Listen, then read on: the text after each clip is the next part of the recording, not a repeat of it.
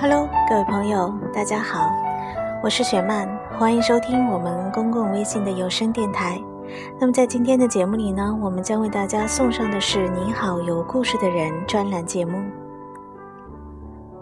自从我的公共微信开通了“你好，有故事的人”专栏之后呢，这个栏目得到了大家的喜爱和广泛的关注。那么今天我们将为大家送上的这个故事，就是朋友们都非常喜欢的，能够戳中大家泪点的一个故事，讲述的是人世间永远都改变和磨灭不了的亲情。故事的名字叫做《有些人，你永远不必恨》。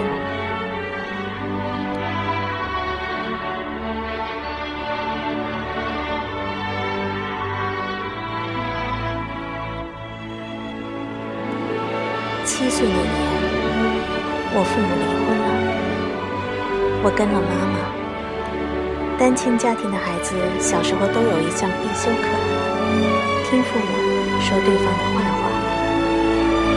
我是听着爸爸的坏话长大的。离婚之后，妈妈、外公、外婆每天轮番上阵，在我的耳边重复一件事：你爸是个人渣。其实他们一点都没冤枉我爸，他是个瘾君子，败光了家里所有的钱。我和妈妈最后也是被他逼走的，因为卖了房子，我们连住的地方都没有。很多年之后，我都清楚地记得当年爸爸吸毒的画面，大概是我四五岁的时候吧，他跟一群人在家里吸毒，我坐在旁边做作业，其中一个大人突然看到我。有点不好意思的对我爸说：“哎，家里有小孩呢。”我爸头也不抬：“没关系，他习惯了。”这么多年过去了，这个画面一直深深的印在我的脑海里。我至今依然清楚的记得他当年无耻的表情。那时的他一定忘记了自己是一个孩子的父亲。爸爸卖了房子之后，准备去海南做生意翻身，结果赔得血本无归。其实他的性格根本不适合做生意，没有经济头脑就算了，还特别软弱。别人欠了他的钱，他也不好意思要，吃了大亏。爸爸在海南待了五年，回来的时候，整个人都变了。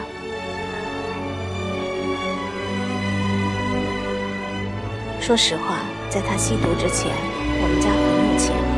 他过惯了养尊处优的生活，衣服不穿真丝的，身上会起疹子，跟豌豆公主一样。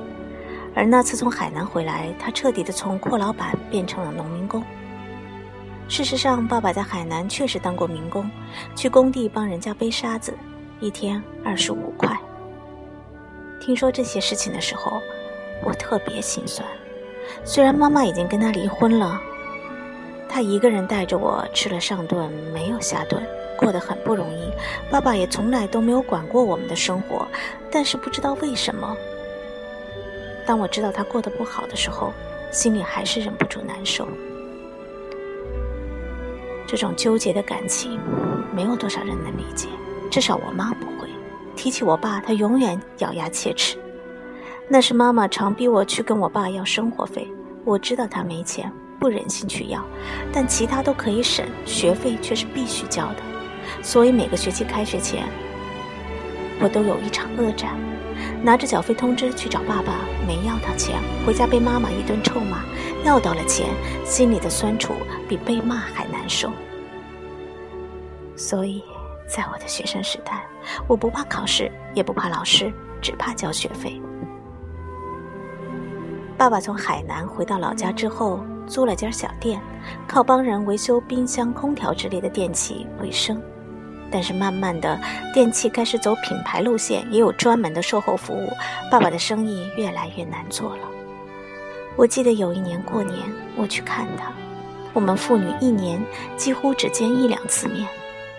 那天我临走的时候，他突然特别不好意思地问我，能不能借他二十块钱。一问才知道。他三天没吃饭了，也不敢去亲戚朋友家蹭饭，因为按照我们这儿的习俗，过年去亲戚家有晚辈是要给压岁钱的。他没钱。那天我都不记得自己是怎么回家的，心里翻江倒海。满大街都在张灯结彩，满大街的人都在笑，笑着的小孩子，笑着的情侣，笑着的一家三口，似乎所有人都很幸福，唯独我的爸爸一个人窝在那个小店里，连口饱饭都吃不上。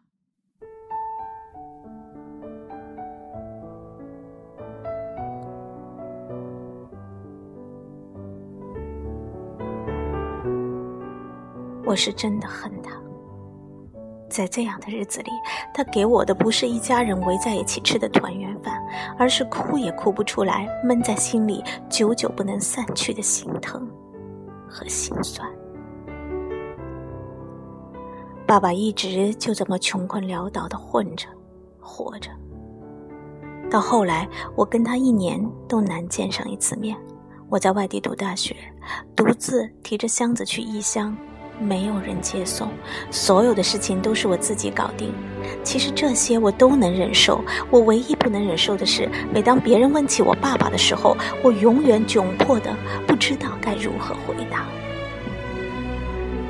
大二那年，我钱包被偷了，身份证、银行卡、现金全在钱包里，一起全没了。那时候妈妈在国外。我没办法，只能打电话给爸爸，问他能不能给我五百块钱救济。这么多年，我好像从来没有主动找他要过钱，那是唯一的一次。上帝作证，如果不是走投无路，我也不会跟他开口。他在电话里犹豫了一下，对我说：“两百行不行？”我跟他说好，挂了电话，也没有多想。那天夜里。凌晨两点钟，我突然收到爸爸的短信，只有短短的几个字：“女儿，对不起，是爸爸无能。”我这才反应过来，五百块钱对于他来说是笔大数目，他大概是把他身上所有的钱全都给了我。那天我躺在宿舍的床上，咬着被子哭到天亮，因为怕惊动舍友，不敢哭出声音。憋得胸腔痛得要命，越痛越想哭，到最后哭得干呕。我长这么大第一次哭成那样。我告诉我自己，以后在外面不管遇到什么，都不要再告诉爸爸，他帮不了我。这些年，他都在赎罪，用自己悲惨的人生来赎罪。他没有养育过我，没有给过我一个完整的、正常的家庭。没有让我体会过什么叫做父爱，他毁了我的童年。直到现在，我回忆起小时候，都只有眼泪。我有那么多恨他的理由，可是那一刻，我决定原谅他了，因为我终于知道，在他的内心，他是爱我的。他只是没有能力给予我任何东西。如果他有，他一定会是这世界上最好的爸爸。我想起很很小的时候。那时候我家还没有伞，每个周五爸爸都会推着自行车去幼儿园接我。他用红绸子在后座绑了一把小藤椅，那是我的 VIP 专座。在小伙伴们羡慕的目光中，他把我高高抱起来，坐上我的专座，然后推着自行车带我回家。那是我童年最美好的回忆。我这辈子最大的心愿，与他有关。我希望有一天我交了男朋友，可以带回家和父母一起吃顿饭。饭桌上都是妈妈做的家常菜，饭后我跟妈妈在厨房洗碗，爸爸跟男朋友在沙发上看电视聊天儿。也许，这个画面对于很多人来说太平常、普通，但我知道我这辈子都不可能拥有。可是我还是选择原谅，因为未来路很长。我不能背逝行万里，我得有我自己的生活。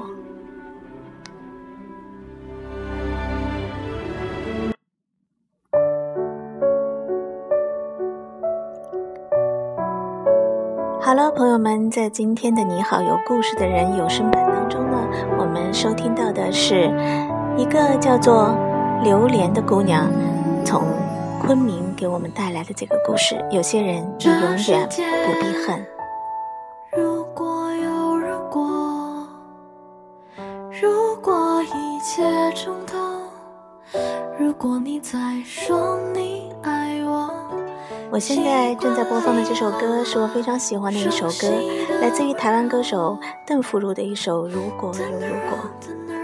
如同榴莲给我们讲述的这个故事一样，如果我们可以选择，也许我不会选择这样的父母，但是。可能只有经过了岁月的磨难，走过了青春之后，我们才会如同榴莲一样，在心里幡然醒悟。有些人，你永远不必恨，他不是不爱你，只是因为他无法给予你想要的生活。我记得很早以前我就说过这样的一句话：有的爱，拼了命是要在一起；而有一种爱，从你生下来就注定要和你分离，那就是你和你父母之间的爱。我不知道现在在微信前还会有多少的孩子恨着自己的父母，或者说对自己的父母有很多的不满。可是，生活最真实的面目就是这样子的。也许他们也背负着他们沉重的包袱，也许他们真的不知道该用什么样的方式，或者说他们没有足够的能力去好好的爱你们。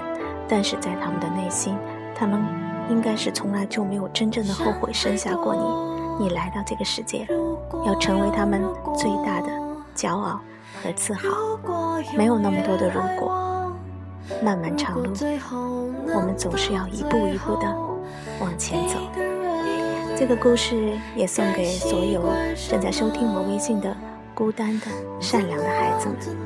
如果你真的觉得时间过得非常的慢，如果你真的觉得这个世界有一点冷，那么蹲下来抱抱你。自己，有些人你永远不必恨，但是一定要记得爱自己哦。